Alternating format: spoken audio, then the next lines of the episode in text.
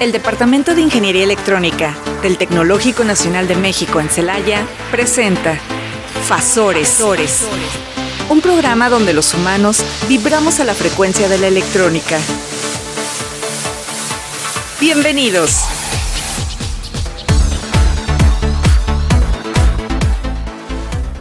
Buenas tardes, estimados radioescuchas. Estamos aquí en nuestra emisión de su programa Fasores. Mi nombre es Fanny Rodríguez y pues ya saben, es una producción del Departamento de Ingeniería Electrónica de aquí del Tecnológico de Celaya. Arturo, buenas tardes. Buenas tardes, estimados radioescuchas. Nuevamente estamos aquí en un programa, un programa más, perdón, de Fasores. Al mediodía, rompiendo eh, exactamente el punto medio. Del día. Del día. sí por Spotify en caso de que no nos puedan escuchar en vivo y creo también por ahí por Facebook nos pueden también escuchar. En la página de Radio página de Radio Tecnológico. Sí, y pues bien Fanny, aquí estamos. Así es, ya este, con este día así como que nubladón, muy este extraño, ¿no? Yo con la llovizna pensamos que los muchachos no iban a llegar, pero hasta eso no, llegaron todos mojados, pero llegaron. Llegaron, así es. Y bueno, pues este, no se encuentra con nosotros la, nuestra compañera Claudia Hernández, es, ella, como ustedes saben, es coordinadora del posgrado de la maestría de Ingeniería Electrónica y pues en este momento se encuentra haciendo unos trámites precisamente con los alumnos de nuestro nuevo ingreso que tenemos aquí. Que un día yo creo que los vamos a invitar. Fíjate que tenemos varios cubanos. Varios, todos los que son, todos los que ingresaron a la maestría son cubanos. Ahora que, que ya tengan una chancecita, decía por allí una de mis jefas, este, los invitamos también para, para que nos platiquen sus impresiones, por qué andan por acá, ¿verdad? ¿Qué andan Así es, conocer un poquito de, ellos, su cultura y qué los hizo venirse a México. Así es. Y bueno, el día de hoy tenemos este, planteadas nuestras secciones, eh, ciencia para peques y un viaje por la cultura que en este el día de hoy pues la voy a llevar yo y bueno Arturo me ha insistido en la sección de este, conociendo a. Así es, pero no se quiere dejar que entrevistemos. Así es, la insistencia es porque me quiere entrevistar a mí. que dice que... y bueno, vamos a comenzar con Ciencia para Peques. Arturo. Muy bien, Fanny, muchas gracias. Pues bueno, vamos a hablar sobre un personaje eh, muy famoso en el área de las matemáticas. Yo creo que todo mundo por ahí escuchamos un famoso principio de Arquímedes pues vamos a hablar precisamente de este personaje, de Arquímedes. Y vamos a hacerlo con referencia a uno de sus inventos que probablemente sea, es uno de los más, eh, ¿cómo podríamos decirle? De los que más utilidad tiene, de lo que más ha beneficiado a la, sociedad, pero que poco se conoce. Muy bien. Salvo, bueno, los que hayan estudiado en esas áreas de la ingeniería, ¿verdad? Sabrán de qué voy a hablar. Sí, se le conoce como el tornillo de Arquímedes. ¿sí? Y bueno, todos sabemos que Arquímedes de Siracusa, como se le conocía, ingresó en la historia de la ciencia como un gran matemático inventor. ¿sí? Sobre todo sus estudios de las matemáticas detrás de las poleas, las palancas, las propiedades de los sólidos, pues le ha dado un gran reconocimiento. ¿no? De hecho, a él se debe esa frase que dice, dame una palanca y moveré al mundo. Sí, creo que sí era este personaje, ¿no? Y también para nuestros peques a lo mejor lo identifican por el comentario de Lelutiers, la gallinita dijo Eureka. Ándale. bueno, ya les decía yo, él, ah, y sobre todo, ahorita que dijiste lo de la gallinita dijo Eureka, bueno, eh, un otro es, famoso por el momento de Eureka o por las máquinas lanzapiedras. Ajá, también. Ella, Él ayudó a defender su ciudad natal, Siracusa, con estas máquinas lanzapiedras, ¿sí? Pero el invento más importante, como los yo les decía, y probablemente uno de los que menos se conoce o más discretos, es un dispositivo cuya novedad, eh, vamos a decirlo así, eh, vamos, no cuenta con la novedad de correr desnudo por una calle o haber destruido las galerías romanas con el fulgor de una batalla. Pero el tornillo de Arquímedes es un dispositivo que todavía se utiliza en todo el mundo, ya que es un método muy simple y eficiente para mover líquidos o partículas sólidas. Okay. o partículas sólidas. ¿sí?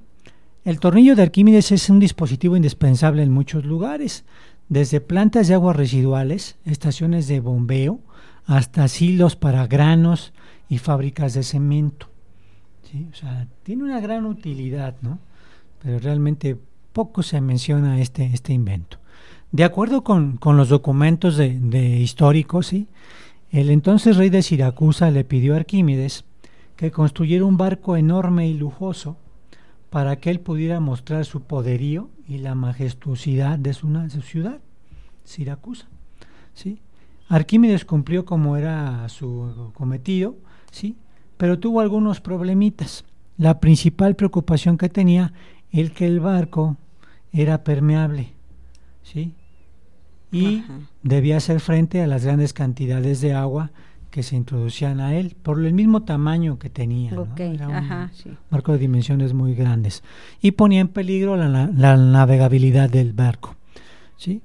Él, pues, ¿qué fue lo que hizo para solventar esta situación? Pues empezó a trabajar con su creatividad, con sus conocimientos en matemáticas, en poleas y demás. Y se le ocurrió un tornillo. ¿sí? Un torneo, un tornillo, como todos sabemos, es, pues es un dispositivo muy simple, Así es. un sí, diseño muy simple, ¿no? Y operable por una sola persona, que era lo más fantástico, el tornillito. Pero era perfecto para bombear el agua que se metía al barco. Ok, sí, sí. Una vez que utilizaron este dispositivo y se dio a conocer, se empezó a utilizar en otras áreas como en la agricultura para bombear el agua de riego sobre aquellas tierras de cultivo que estaban en una pendiente. Y de ahí, pues le han dado un sinfín de, de aplicaciones, ¿sí? Hay algunos historiadores que incluso dicen que este dispositivo permitió lo- el desarrollo de lo que ahora conocemos como el taladro, algo indispensable ajá. para todo constructor, ¿no? Y hasta para las casas, todo el mundo Sí, tenemos un taladro en taladrito casa. por allí. ¿sí? Bueno, pero ¿cómo hacer un tornillo de Arquímedes? Pues simple y sencillamente es una bomba de desplazamiento positivo, si se le llama, Ajá. que toma el líquido de una fuente y lo obliga a tomar otra ubicación donde se descarga. ¿sí? La bomba consta de una barrena o una hélice, ¿sí? que es lo que podemos, podemos decir que es el tornillo, Ajá. ¿sí? El cual se ubica dentro de un cilindro, el cual se va ajustando. Las paletas de, de la hélice o la parte de las vueltas del tornillo, para que me vayan teniendo los pequeños, ¿sí? que vean un tornillo y ven, ven cómo va una rosquita dando Ajá, vuelta, sí. ¿sí? crean bolsitas individuales entre lo que es la barrena y la pared del cilindro. ¿sí? Esas bolsitas es donde se va almacenando el líquido que van sacando de un lugar al momento que van rotando el, tornillo. ¿Sí? Y ahí se recoge esa pequeña o grande cantidad según sea el tamaño del mismo. Ajá. ¿sí? A medida que el tornillo esté girando, ¿sí? este líquido se transfiere a la siguiente bolsita o al siguiente nivel de las hélices. Mm, ¿sí? De tal manera que mientras más sigamos nosotros dándole vuelta al tornillo, más líquido vamos recogiendo de la fuente del líquido. ¿sí? Sí, sí, sí. Esto va creando una descarga casi ininterrumpida Sí, sí. del líquido de un lado a otro. ¿sí? O sea, esa es la, la función que tiene este tornillo de, de Arquímedes. ¿sí? Y como yo les decía anteriormente, sigue tan vigente y muchos ingenieros han comenzado a explorar la posibilidad de utilizar un tornillo como este pero invertido para generar energía hidroeléctrica. ¿sí? Mm, ajá. Entonces ahí tenemos ya otra, otra, Otra aportación aplicación, que se le puede dar a, a este, ¿sí? Y, y para todos ustedes que están en casita, pues ustedes pueden construir un tornillo de Arquímedes, ¿sí? Con materiales muy fáciles de tener. Simplemente un trozo de PVC, de tubo de PVC, de 60 centímetros, ¿sí? Es más que suficiente. Aunque si tú lo quieres hacer mucho más largo, bueno, va a depender del Ajá, tamaño las que quieras. ¿sí? También puedes colocar eh, tubo flexible de plástico transparente, una manguera con 2 centímetros de diámetro ¿sí? en el exterior Ajá. y 1.25 en el interior, por donde sale el líquido, vamos a llamarle para los peques. ¿sí? Y la parte exterior es donde ustedes toman la, la manguera Ajá. o el tubo de plástico, ¿sí? No importa si es más ancho o más angosto, ¿no? O sea, ustedes lo pueden adecuar, ¿sí? Un recipiente con agua, colorante, para, Para ponerle ya un poquito más ahí de color y todo este asunto, cinta impermeable, ¿sí? Una tijera, ahí sí, por ahí, por favor, que estén sus papis listos para Sí, para supervisar. Dos tazas de agua y un estante o una pila de libros o una mesa baja para hacer unos desniveles, ¿no? Esto. ¿Cómo lo construimos con este material? Bueno, pues sencillamente tomamos el trozo de, de tubo y lo unimos a un extremo de la tubería de PVC con la cinta, asegurándote que alrededor de, de todo el interior de la manguera, ¿sí? Cuelgue, o sea, se- que ésta vaya por todo el interior y cuelgue en un extremo. Ajá. ¿sí? Ahora vamos a envolver el tubo flexible alrededor del tubo de PVC, ¿sí? dejando intervalos de aproximadamente 2 centímetros o un poco más para dar la forma del tornillo. Ah, ok. Ya, Sí. de acuerdo. Ajá. Y dejamos colgar eh, parte del tubo en el otro extremo. Ajá. ¿sí? Y ya ustedes lo van a cortar con sus tijeras dependiendo del largo que quieran tener este tubo. ¿sí? Aseguramos el tubo flexible con la cinta para que no se mueva. ¿sí? Y vamos a colocar un recipiente en el suelo y lo vamos a llenar con agua mezclada con, las, con los colorantes para alimentos. ¿sí?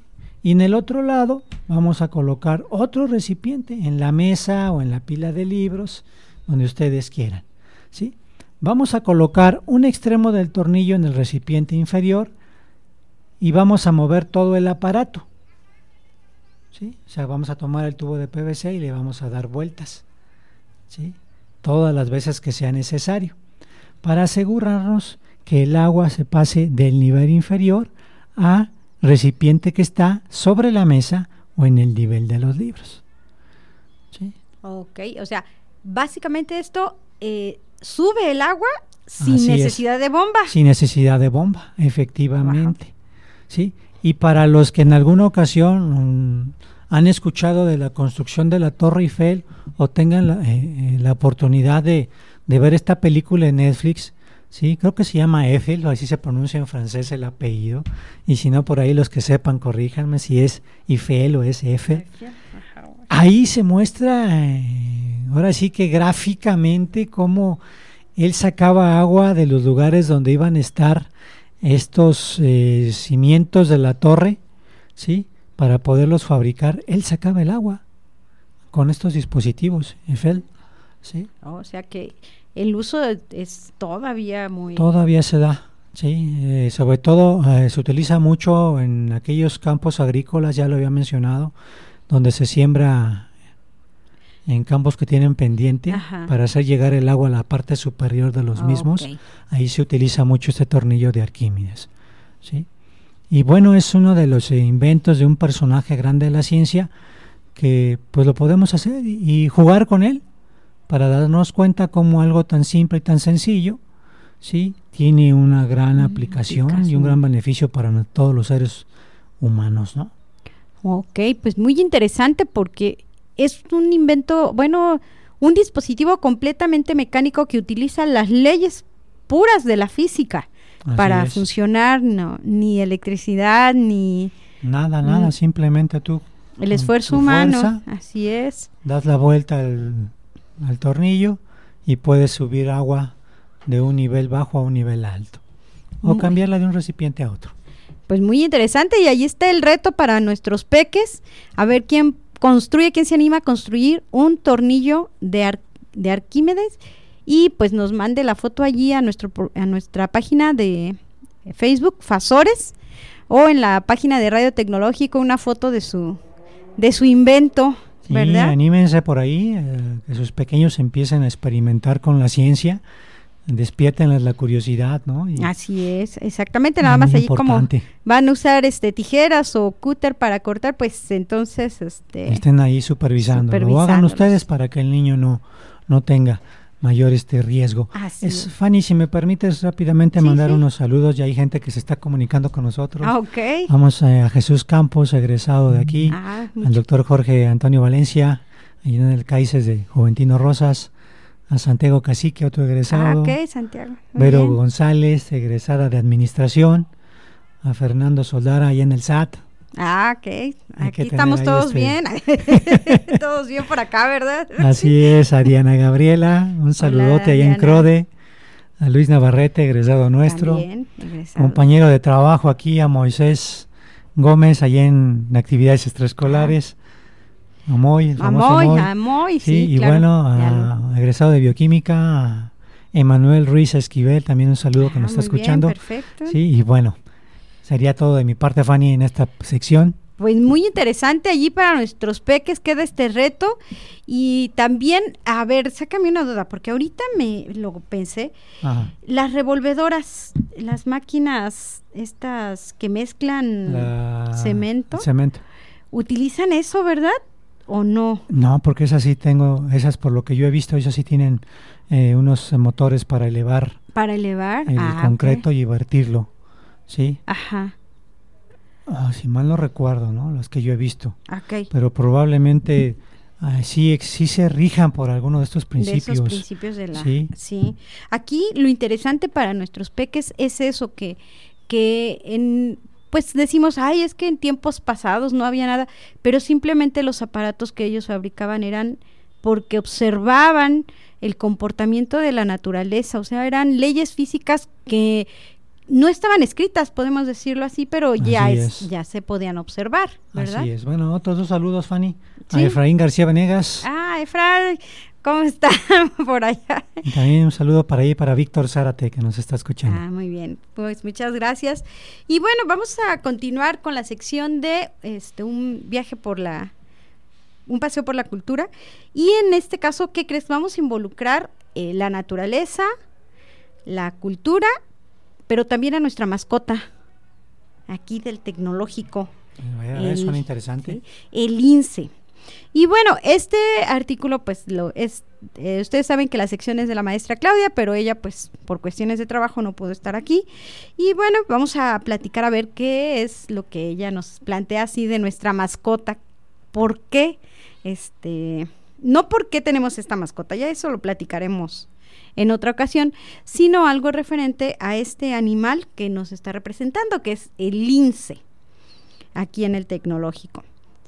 Bueno, la mayoría, bueno, obviamente nuestros estudiantes, y espero que todos nuestros estudiantes identifiquen o se identifiquen con el INSE como mascota de nuestra institución. Aunque somos Tecnológico Nacional de México en Celaya, tenemos nuestra mascota y es precisamente el INSE. El punto aquí es que en una publicación se hablaba o se leía que este animal está en peligro de extinción. Entonces, eh, es así, suena como que nuestros lincitos se están extinguiendo, pero no, no es así. Estamos hablando de el animal como tal, ¿sí? Pero aquí debemos de considerar que hay dos tipos de lince. El lince americano, que es el, el lince eh, rojo o, o este o gato salvaje, o sea, muchas veces lo, lo conocemos por ahí en una película, la de máxima velocidad, con Sandra Bullock y Eh, Keanu Ke- Reeves. Keanu Reeves, Este, ella trae una playera que dice eso, gatos salvajes, y hace referencia precisamente a los linces, ¿sí? Eso es un animal esquivo y nocturno, ¿sí? Jóvenes, ustedes no son nocturnos, ustedes vienen a estudiar de Ahora día. entiendo muchas cosas. Sí, se entienden muchas cosas, ¿sí? Pero se adaptan muy bien a distintos hábitats. Estamos hablando de que los encontramos en bosques, pantanos, desiertos, incluso en algunos lugares cercanos a las ciudades, fíjate nada más, o sea, Fíjate ahorita que comentas esto, Fanny, tuve la oportunidad hace unos 6, 7 años o más, yo creo, de visitar Cotija, ajá, en en Michoacán. Michoacán. Y andaba exactamente en el, en el jardín del pueblo, ¿sí? Cuando empiezo a escuchar eh, que la gente empezaba, algunas empezaban a correr, otras empezaban a murmurar, y y otros se acercaban, ¿no? Nunca falta. Cuando volteo hacia el lugar donde la gente está acudiendo, resulta que, como tú sabes, Cotija está en, en un valle, En- y está rodeado pues de, de sierra. de sierra, la sierra. así es. Bueno, pues un lince estaba en pleno jardín principal de, de, de del pueblo. Fíjense Y la nada verdad, más. una cosa muy bonita el animal, ¿eh? Ajá, sí, era, sí, era sí. imponente el animal. y este, pero él con una naturalidad que transitaba por el jardín. Como Juan por su casa, como dicen. Exactamente, Sí, la verdad, muy, muy es. padre la experiencia. Este, este gato americano, este gato salvaje americano, bueno, ustedes podrán decir, bueno, ¿y cómo saber que era un lince y no un gato? Bueno, resulta que el tamaño del lince es del doble o un poco más que el de un gato doméstico. ¿sí? Tiene eh, patas más largas, adecuadas para brincar, son animales que, que dan unos saltos increíbles, zarpas grandes y tiene orejas con mechones. No sé si han visto nuestra mascotita, cómo tiene sus En orejitas sus así puntitas. en las puntas, sus pelitos, ¿sí? Eh, la mayoría de estos linces, del lince americano, eh, que se le llama precisamente lince rojo, ¿sí? es este es de un color, bueno, no es rojo en, en ese sentido, es un color marrón o, o rojo pardo, si lo quieren. Cafecito, por Así ahí. es, exactamente. Tiene el vientre blanco y tiene una colita muy corta. No, ya sabemos que los gatos, pues, tienen su cola, sus colas largas, pero este no. Este tiene una cola corta de punta negra. En el caso de los, este, del lince americano, este se, se encuentra desde el sur de México, estamos hablando de los estados de Oaxaca, Veracruz, todo, hacia el norte de América, es decir, eh, Estados Unidos y Canadá incluso. incluso. Ajá, pues estamos hablando de, de una gran diversidad de hábitats donde podemos encontrar este animal, ¿sí? Pero, eh, bueno, aquí en este, en México, digo, perdón, este lince americano sí es, no está en peligro de extinción como tal, tiene una población, o se cuenta una población de aproximadamente un millón de ejemplares, eh, tan solo en los Estados Unidos. O sea, cuando están hablando del lince que está en peligro de extinción, estamos hablando del lince ibérico, ¿sí? O sea, es un lince europeo que se encuentra en la península ibérica, que es España y Portugal, ¿sí? Allí para los este, chicos que fueron a, A los del folclórico, el ballet folclórico, ¿no? Se consideraba en peligro de extinción desde el año 2000 porque solo se encontraron en un censo que se hizo 100 ejemplares. Ah. O sea que ya estaban definitivamente considerados este, extintos precisamente por el número. Entonces se pusieron las pilas y entre organi- organismos gubernamentales y ONGs, eh, en este caso privadas incluso, este, se pusieron las pilas a trabajar para lograr la reproducción y la protección de este animal. Y a la fecha, en 1900, en 2020, perdón, estamos hablando de 1.365 ejemplares.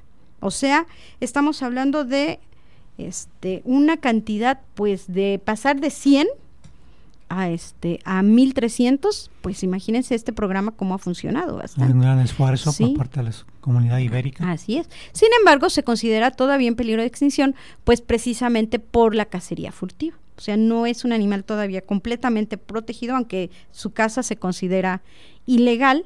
Y esto es porque a la gente le gusta la piel manchada que tiene el este gato salvaje ibérico. O sea, es un poco diferente en ese sentido de, del, de este, del americano, ¿verdad? Que tiene su, su color pardito. Este gato tiene pues motas negras así oscuras sobre un pelaje un poquito más, más blanco. ¿Sí?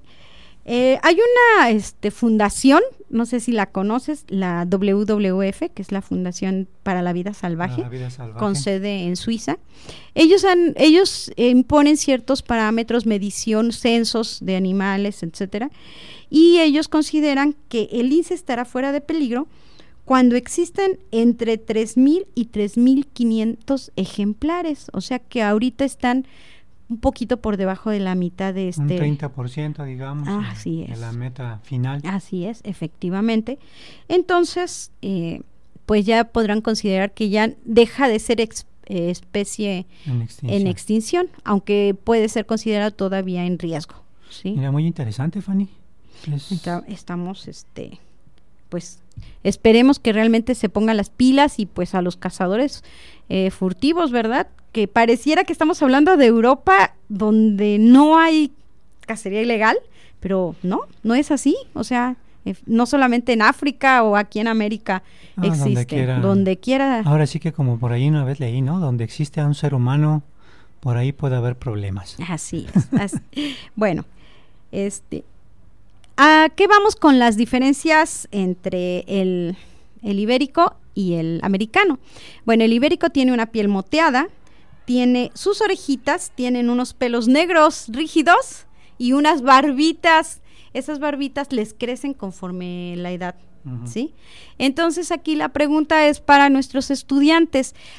Pueden ver los ca- camiones, el- los símbolos del lince, pueden ver otras es- imágenes de los linces, que nos digan cuál lince re- está siendo representado en, en estos, en estas imágenes que nosotros tenemos. Si es el lince americano o es el lince ibérico, ¿verdad? Para ver. que a, a ver si, si tienen este observación o capacidad de observación nuestros estudiantes. Así es. Y bueno, nos vamos a un corte, Arturo. Claro, nomás y- si me permites, Sí, antes de sí, sí. saludar a Eduardo Gutiérrez, Ah, ¿qué tal, Luz? Ortega, al doctor Alejandro Muñoz, aquí del TEC, Ah, muy bien. ahí en el dispensario médico, y a otro egresado nuestro, a Giovanni. También un saludo fuerte por ahí para todos ellos. Y gracias Mm. por estar con nosotros. Muy bien, entonces pues vamos a corte allí con nuestra jefa Rox en cabina. Listo, jefa. No te desfases. Vibra a nuestra frecuencia. Estás escuchando Fasores. En un momento regresamos.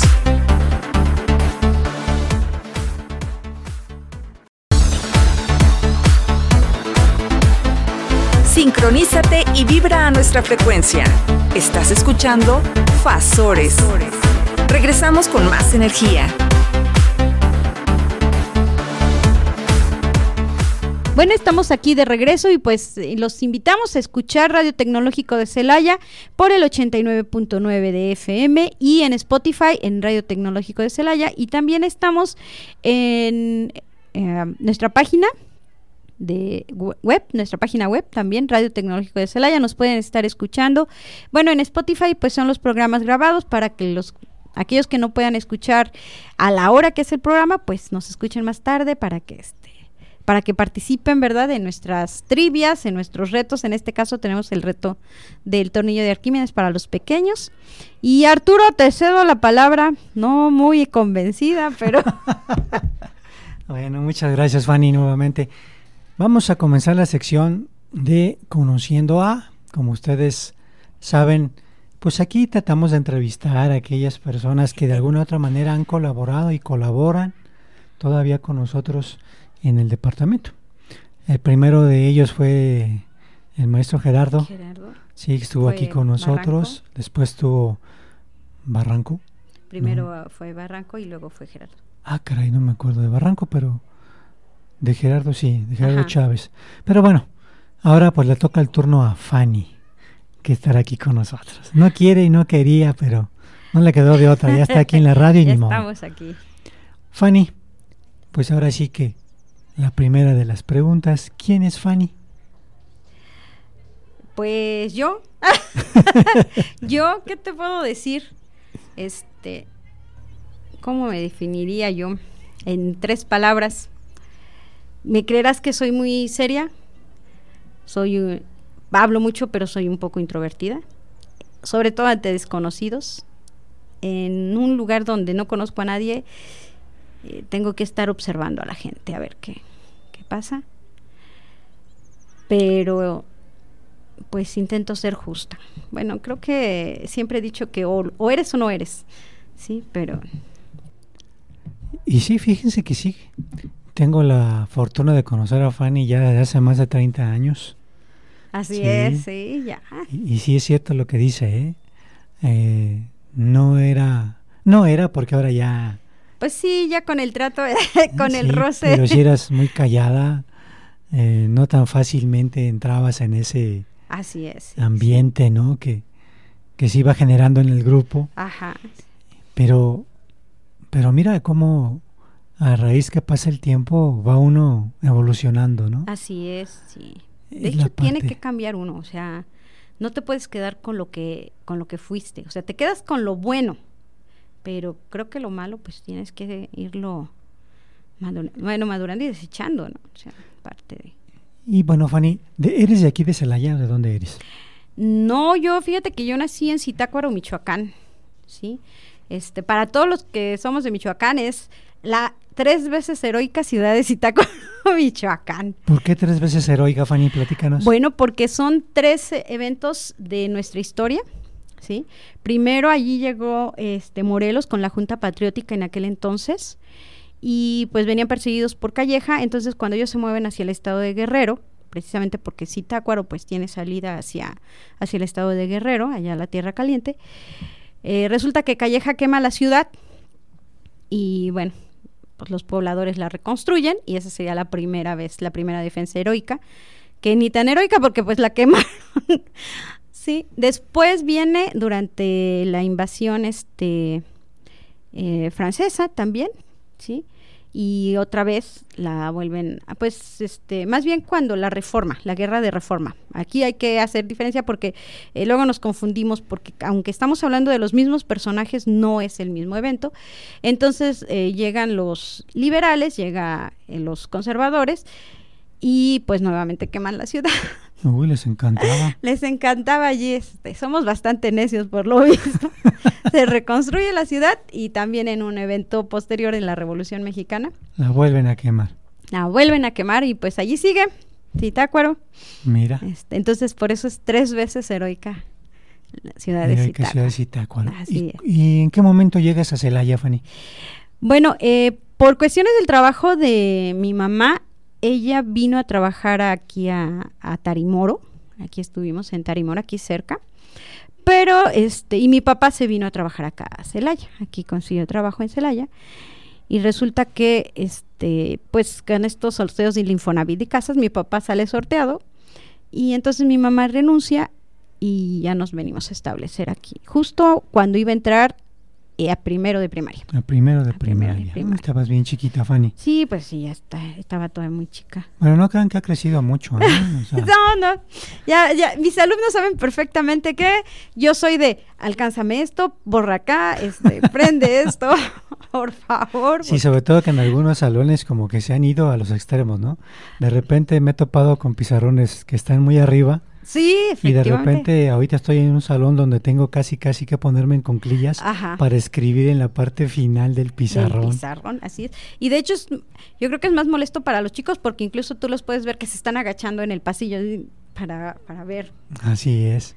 Y bueno, Fanny, eh, cuando llegas aquí a Celaya, eh, tú eres eh, ¿De cuántos hermanos eres la más grande, la más chica? Soy la única mujer, soy la mayor de tres. Tengo dos dos, dos más chicos que yo. Así que fui entre protectora y golpeada, porque pues ya sabes que con hermanos a todo hay que entrarle y más si son niños, pues no te puedes quedar atrás. Sí, son más este Sí, son más inquietos los niños, ¿no? Sí, definitivamente. Tienes que, les aprendiste porque si no, había que defenderse. Exactamente, o sea, allí sí. ¿Y en qué momento tú decides estudiar electrónica, Fanny? ¿Qué fue lo que te gustó de, la, de esta carrera? ¿O qué te llamó la atención para decidir estudiar electrónica? ¿Qué crees que mis alumnos y todo lo que me conocen van a decir, sí, tenía que ser? A mí me gustan mucho las películas. A mí me, o sea, no te puedo decir que soy cinéfilo así de, de corazón, pero sí me gusta mucho. ¿Y qué crees que estando en primaria, me parece, todavía, ya en secundaria, no, sí en primaria, en primaria, salió una película que se llama Infierno en la Torre ¿sí? Ah, sí, sí, la recuerdo. ¿La recuerdas? Es semejante para ahora los más jóvenes, semejante a la película de Rascacielos, como La Roca. Con La Roca. O sea, el tema es semejante. Entonces resulta que este rascacielos lo están inaugurando, están en la fiesta allá en el penthouse y todo muy feliz. Y hay un corto circuito en la instalación eléctrica y se quema. O sea, es el, el edificio, ¿no? Y bueno, ahí está toda la trama y todo. Pero eh, en una mala traducción al español, o sea, estoy aquí por una mala traducción. Así que aprendan inglés porque si no van a terminar como yo. Ellos dijeron, eh, ¿qué fue lo que pasó? Que no sé qué. Y dijeron, es que el ingeniero en electrónica usó cables de un calibre menor para poder quedarse con el dinero. Y yo, ah, caray. ¿Y qué tendrá que ver un ingeniero en electrónica con un incendio de esa magnitud? Y entonces, cuando ya venía a entrar a la secundaria, porque yo estuve aquí en la ETI, yo decía, electrónica. Quiero incendiar edificios. Sí, quiero incendiar edificios. O sea, hay, hay, que ser un poco de... Ay, no es cierto, pirómanos, no, no, no es, no es cierto. Pero, pero sí me llamó tanto la atención ese hecho, o sea, que tiene que ver un, un cable, un conductor, con un ingeniero en electrónica y con un incendio.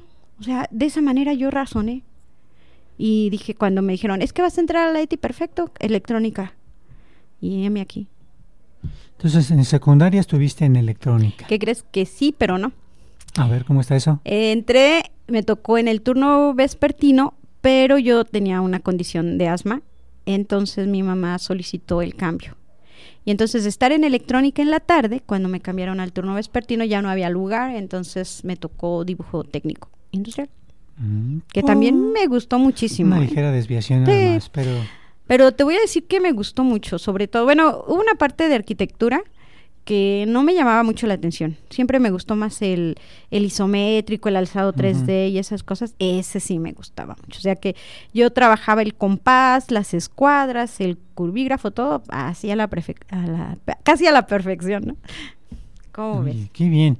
Y cuando te das el salto al bachillerato, ahí sí ya entras tú a lo que era el bachillerato técnico en electrónica. Así es, yo entré al, fíjate que aquí es, es era como, yo desde que estaba en la primaria, una de mis maestras, este, de sexto grado, la maestra Ángela, ella nos hablaba del tecnológico de Celaya y nos decía, no, no, no, es que ustedes miren que eh, vayan, visítenlo, anímense porque tienen que estudiar para poder entrar. Nos hablaba incluso de una computadora que te saludaba aquí, no, no, no, o sea, imagínate, yo todavía pensando en la electrónica decía, no, pues Así. Resulta que el bachillerato se había retirado, el, bachillerato del TEC, porque aquí, para los que no saben, aquí había bachillerato, aquí en el tecnológico. Y dos años antes de que yo entrara, se retira, un año antes se retira, un año antes se retira, entonces yo ya entré al Cebetis, en segundo, su segundo año de, del Cebetis, y sí, allí había electrónica, técnico en electrónica, y pues ahí vamos. Entonces, ¿Tú fuiste también discípula del famoso Morocco? sí. sí, se lo comento porque así como Fanny llegó ya al Cebetis, curiosamente un año antes a mí me tocó sacar ficha aquí para el Tecno, en bachillerato. Ah, ok. Porque todavía estaba aquí el bachillerato. Sin embargo, al momento de, aplicar los exámenes y todo, dijeron, señores, ustedes ya no son tecno, ustedes ya no van a ser linces, ustedes son la primera generación del Cebetis, ¿no? Entonces, así como, espérame, pues, si yo quería entrar al TEC, ¿no? vas para el Cebetis. Y pues realmente aquella primera generación, y no sé si te tocó, Fanny, eh, a ti ya como parte de la segunda, no teníamos instalaciones, nos prestaron lo que se conoce como las instalaciones de la secundaria oficial allá en las fuentes. Sí, así es. Y ahí duramos seis meses y a los seis meses nos mandaron a lo que ahorita ya son las instalaciones del Cebetis, pero en aquel entonces te voy a decir que pues veías tú el Sedmeja, veías tú lo que era el Cebetis, dos, tres edificios nada más. Ah, y, a lo lejos veías tú lo que ahora es la avenida tecnológico. Así. Fíjate que cuando yo entré el cuando yo presenté el examen, la ficha la fui a sacar allá, todavía a las instalaciones de la, de, la secundaria. Y el examen de admisión lo presenté en el estadio de fútbol. Sí. Ahí estábamos todos así calladitos y así como que nos voltean, nos separaron creo que dos metros. O sea, ya la sana distancia ya la conocíamos allá desde ese entonces. Y los resultados los fui también a recoger allá en la oficial. Y sí, efectivamente, ya cuando dices tú, bueno, pues yo creo que me voy a quedar aquí en la oficial. No, señores, ya está su edificio. Y pues, ¿cuál edificio? O sea, apenas estaba en la construcción, creo que de los administrativos, donde ahorita está la biblioteca, el audiovisual. Así es, eh, empezamos con, eran dos edificios de salones, uno de laboratorios y nada más. Sí. Porque ni baños había, ¿eh? No, no. Déjenme decirles. No. Que teníamos los baños aztecas. Así es. Era Hacia atrás, como era lo último que había en esa zona de la industria en aquel entonces, no había nada más que eso. Entonces tú podías ver hasta donde te alcanzara la vista, tenías para ir a hacer del baño. Así de, de, hecho, este, todavía teníamos mucho enlace con, con el tecnológico. Nos llegaba la revista esta de mm, Lince. ay, Eh, criterio, criterio, estudiantil. el criterio estudiantil. ¿Cómo hacían burla de nosotros, eh? Sí. De veras, todavía me acuerdo. Pero así fui, con todo y todo, orgullosamente Coyotes del Cebeti 198. Y bueno, tres años después, ahora sí, llegas al tecnológico a hacer es. lince y también en electrónica. Sí, así es. De hecho, este, yo tenía dos opciones, la FIME y aquí el, eh, el tecnológico, pero pues por allá fue a dar una plática en una de las semanas que, que por cierto nos tocó organizar allá en el, en el Cebetis. Invitaron al ingeniero Agustín Ramírez Agundis y este y pues ah, él nos platicaba cuáles eran las tendencias de la electrónica y cómo estaba arrancando aquí y todo. Y eh, bueno, ya aquí ya tenía electrónica Un Eh, año. Mm, No, tenía dos, Dos años, dos años, años, sí. dos años aquí. Entonces ya estaban un poquito encarrerados. Y pues sí, me vine a presentar aquí al, al tecnológico. Y bueno, es, eh, anécdotas durante tu época estudiante, Fanny. Yo soy muy seria, siempre he sido una persona muy seria, así que este. Pero fíjate que sí tengo una que. bueno, tengo dos. una es precisamente con, con un examen, con el ingeniero Valles, no sé si te acuerdas, que nos daba mediciones y eh, lo Sí. que en ese entonces era electrónica industrial, pero ahora es electrónica de potencia. Era a las 7 de la mañana, el ingeniero era inflexible con el horario. Y la puntualidad. Ajá, teníamos que entrar, o sea, si entrábamos atrás de él casi nos cerraba la puerta. Sí, teníamos que estar en punto de las 7 de la mañana y él no era así como yo de 7.05 y todavía les doy 5 minutos de... No, no, no, era a las 7 y adiós. Y yo venía de Apacio el Grande porque en ese entonces este, yo vivía en Apacio el Grande, mi familia vivía allá. Y resulta que este, se ponchó la llanta del carro y llegué tarde y tenía examen con el ingeniero Valles de potencia. Llegué corriendo, de veras te juro que llegué corriendo al salón. Era tarde y yo dije, no, pues voy a ver si me deja entrar. Y sí me dejó entrar. Agarro el examen y veo la primera pregunta y dije, ¿quién sabe qué sea eso? No tengo idea. Me la salté y así me fui. Terminé el examen, creo que fui la primera en terminar. Lo entrego y todavía me dice, y la primera, mire, no sé, no tengo idea y creo que estoy demasiado este alterada todavía como para ponerme allá, así. Y sí, hasta eso saqué 9 de 10, o sea, que la única pregunta que no respondí fue la y eso que estaba estresada, ¿eh? Ah, sí.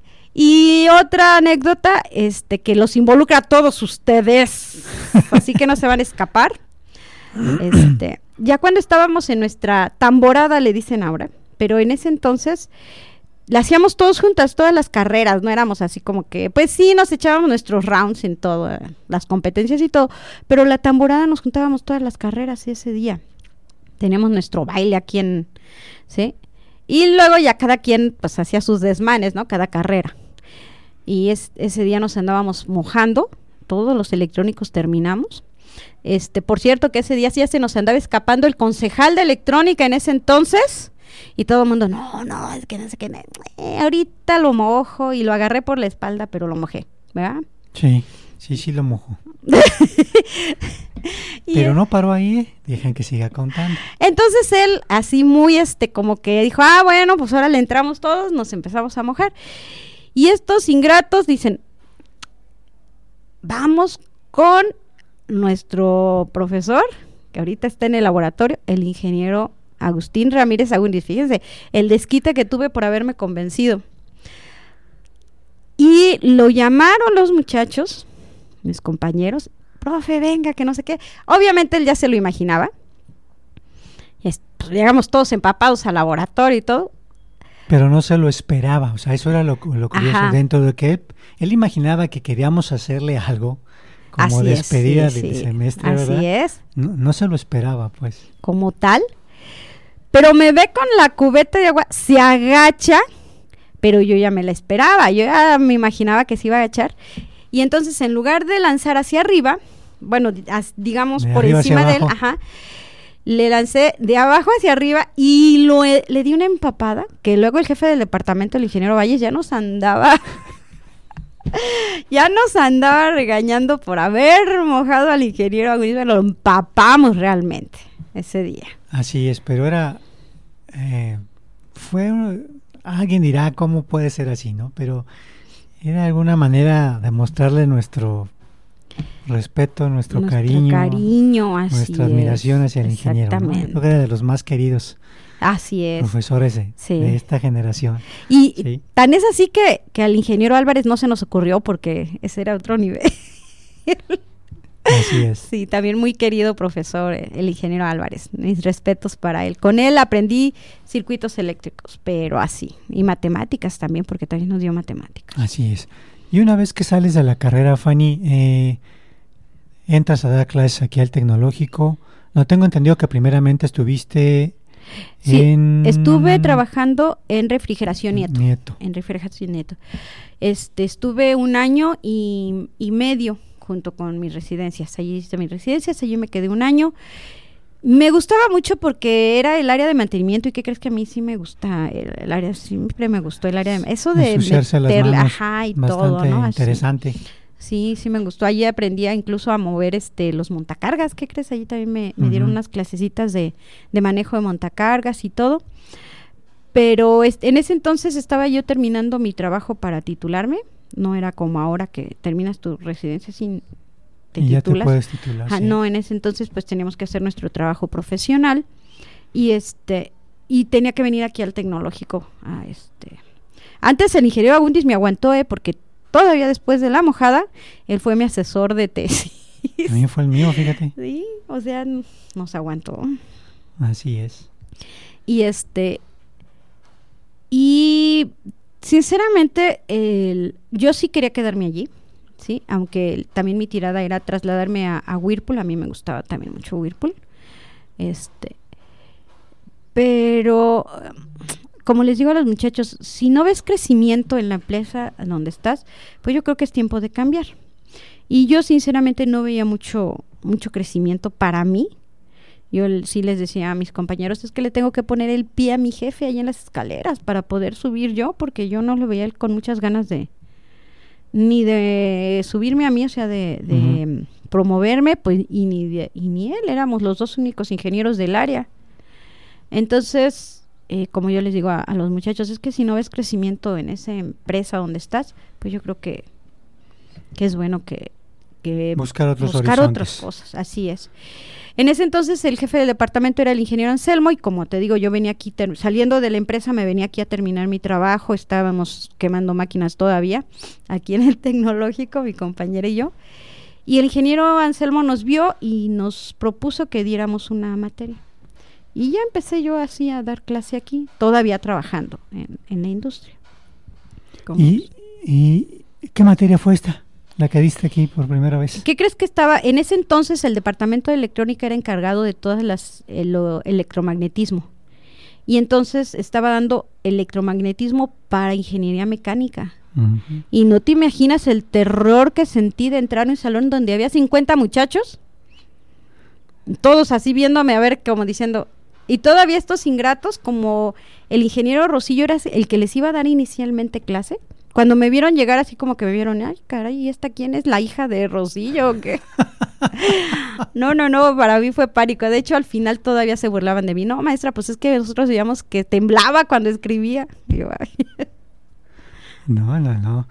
Fíjate eh, cómo eh, eso es lo bonito de la vida, ¿no? Muchas veces uno anda buscando por otros lados y resulta que tu, tu, lugar está en otro donde menos has pensado entrar. Así es. Y bueno, Fanny, desde esa vez que diste esta materia, los de ingeniería mecánica, hasta la fecha, ¿cuántos años han transcurrido aquí en el tecnológico? Voy a cumplir 29 años. 29, años, ya toda una vida aquí, Fanny. Así es. ¿Qué te ha dejado el trabajar 29 años aquí en el TEC, Fanny? Has visto a muchas generaciones pasar, diferentes en todo sentido de la palabra. Mira, yo estoy como los maestros de primaria que dicen, ay, es que las caritas de mis niños. Bueno, yo no veo las caritas de mis niños porque ya están grandes, pero algo que, que me ha llenado siempre de orgullo y de satisfacción es recordar a los muchachos cuando entraron, porque realmente traen una cara de niño y de, y de susto, así como de, ay, estoy aquí en el tecnológico, ¿qué me va a tocar? ¿Qué voy a hacer? ¿Dónde? ¿Dónde voy a vivir? A cuando egresan, eh, se puede ver la madurez que, que tienen, el, decir este todavía esta vez algunos muchachos en la fiesta de graduación de la última generación que acaba de egresar, me decían, maestra, yo sigo aquí, estoy aquí por gracias a usted. Dice, porque usted nos animó, usted nos, este, pues cuando estábamos, había muchos que siempre quieren renunciar o por alguna situación, y este, eso, esa satisfacción de, de haber aportado algo, ¿no? A estos chicos, a su vida. Sí, este, es parte de lo que, pues yo creo que es de lo que más me ha dejado. Y ya se me quitó el miedo a hablar en público. también, desde esa primera vez en el electromagnetismo, ahora ya. Esa es una de las grandes satisfacciones que tienes, Fanny, y yo creo que hay muchas más, sí, de las que tú nos pudieras platicar. No tuviera, tú que tienes la, la, experiencia de la industria por un tiempo y después acá incorporarte a la docencia, ¿qué te gusta más? Es que yo creo que son diferentes. Sí, bueno, en ese entonces, cuando nosotros salíamos a trabajar en la industria, seguíamos siendo un área muy este, cerrada. Es el área de mantenimiento electrónico y era así como que eras la cosa rara, o sea, tenías tu laboratorio, tenías tu porque no era muy común todavía ver este electrónicos en el, aunque era muy demandado ya en ese entonces porque ya empezábamos a aquí las máquinas entonces el trato con las personas era muy diferente, muy, muy diferente. ¿Sí? De hecho, este, eh, con el área de producción siempre fue un choque, ¿no? O sea, con el área, es que necesito la máquina, no, pero yo también no puedo detener la producción, sí, pero mira cómo está la máquina, o sea, cosas de ese tipo, ¿no? Y no aquí, este, tienes que adecuarte, empezar a ser empático, en la industria a veces no eres tan empático, ¿sí? defiendes tu área capa y espada y todo. Y aquí no, aquí tienes que, que, ver a las personas como lo que son, como personas, como seres humanos, ¿no? Y vaya que me ha tocado de todo, de todo, o sea, este alumnos con los que me he llevado muy bien, con la gran mayoría, y hay otros con los que simplemente no congeniamos, pero, pero ahí están como egresados y todo, ¿verdad? Sin, sin ningún problema. Y fíjense bien, ahorita Fanny nos habló de algunos aspectos de su vida, ¿no? Dentro de esos 29 años que ha estado aquí en el TEC trabajando y más los cinco de estudiante. estudiante Sin embargo, fíjense bien, también aparte en el tecnológico conoció al que ahora es su esposo. Sí, también así es. ¿Cuántos años tienes ya que casada con tu esposo? Tengo 27 años, vamos a cumplir en diciembre. En diciembre, 27 años, también es profesor del Departamento de Ingeniería Electrónica. Así es, sí, el doctor Rodolfo, un saludo, sí. Y también tiene a uno de sus hijos estudiando aquí Ingeniería Electrónica. Electrónica, así es. o sea que la electrónica para Fanny siempre está presente en todos los aspectos. en todos de tu los vida, aspectos, así es. Y este, y pues sí, aquí estamos los tres. O sea, de hecho, se siente bonito pensar, o sea, bueno, no dices tú, ay, bueno, pues si mi hijo no quiere entrar, no quiere estudiar, pues bueno, pues es su vida finalmente. Pero sí se siente bonito pensar que, ah, tu hijo también es lince, ¿no? Sí, y sobre todo, y aparte también electrónico. Así es, efectivamente. Sí. Ahora sí que desde la casa. Ajá. Sí. Y bueno, Fanny, ¿alguna frase con la que quisiera cerrar? Pues una vez sí se los dije a los muchachos y es una frase muy clásica y a lo mejor muy este, rebuscada y todo, pero hay que aprovechar el día, carpe diem, ¿sí? Hay que aprovecharlo y aprovecharlo bien porque las generaciones ahorita a veces no ven, yo les decía, es que a mis tutorados de primero, en cinco años, o sea, tú dices, ay, cinco años, ¿cuánto falta? Pero yo les decía, pero ¿cuántos han años han pasado desde que entraste a kinder?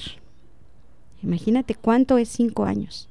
Entonces hay que aprovechar, hay que aprovechar el día, hay que aprovechar a los maestros, hay que aprovechar a los compañeros. Siempre hay quien te eche la mano en las circunstancias que... O que te escuche, ¿no? A veces es lo único que hacemos, escucharlos. Así es, pues muchas gracias Fanny. Bueno, aquí ya conocimos un aspecto más de, de la maestra Fanny de Ingeniería Electrónica, ¿sí? Así. Para que vean Ya- que también es sé. humana. sí, o sea, no, no soy un robot, dicen por ahí. Todavía me dicen mis amigos, es que pareces robot. y bueno, vamos a mandar más saludos por ahí a Citlali Rutia, a José Ay, Antonio sí, Hernández Canedo, Canedo, saludos. a Ingrid Canedo. Medina, ya nos escuchan en Nissan. Un saludo aquí en la, en la Aquí, agencia en de la autos. ok. Sí. Y bueno, también un saludo para la jefa, la que nos está chicoteando, para Roxana, este Rox. Aquí estamos, ahí en cabina, para Mane también, ahí en cabina. Gracias para Fer, que es el coordinador de la radio, que ahorita no anda por aquí, pero bueno, también le mandamos un saludo y un agradecimiento. Y Fanny, pues no sé si quieres mandar saludos. Pues saludamos a todos nuestros radioescuchas allá este en el laboratorio, a Ah, Chava, sí, a Chava que se esper- esperemos que le ponga ahí el radio a los muchachos para que nos escuchen, ¿verdad? Así es. Y en oficinas acá del departamento a Mirella, un saludote a nuestra secre. Y se nos estaban olvidando los integrantes del departamento más calidoso del Así tecnológico. es. Allá Chava, Chava. Lorena, Miguel. Un Todos. saludo para todos. Un ellos. saludote que andan trabajando por la excelencia, ¿no? Aquí del Tecno.